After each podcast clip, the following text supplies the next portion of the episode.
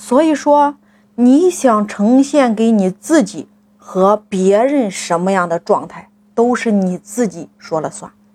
想要激活自己状态排在了第一位，你的人生，你到底想做一个什么样的人？到底你的使命是什么？你的责任是什么？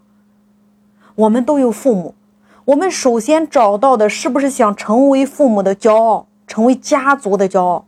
当你自己有了一个小家庭之后，你想要成为孩子的榜样；当你有了自己的事业之后，你想要成为团队的希望；当你有了合作伙伴之后，你想要成为伙伴心中的太阳；当你有了粉丝之后，你想要成为粉丝心中的灯塔。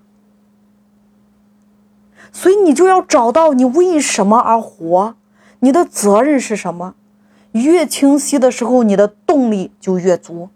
有人说：“老师，你天天讲课，你累不累？你为什么能够每一天满满的状态？因为第一个，我有爱，我喜欢我当下做的事情；第二个，我身后有我的团队；第三个，我身后有我的父母，身边有我的家庭。左边是我的合伙人，右边是我的团队，中间是我的会员。”前边是我的粉丝，这就是我前行的动力。所以你得找到你人生当中你要为谁负责。抛开你的父母，抛开你的孩子，抛开你的团队，抛开一切，你首先是不是要为自己负责任呀？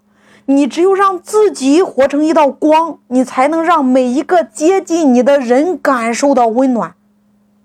所以，激活你自己的第一步，要让自己。活成一道光，自带发动机，照亮你的团队，照亮你的粉丝，照亮你的合伙人，照亮你的客户，活出你的精彩，这才是我们今天你的追求。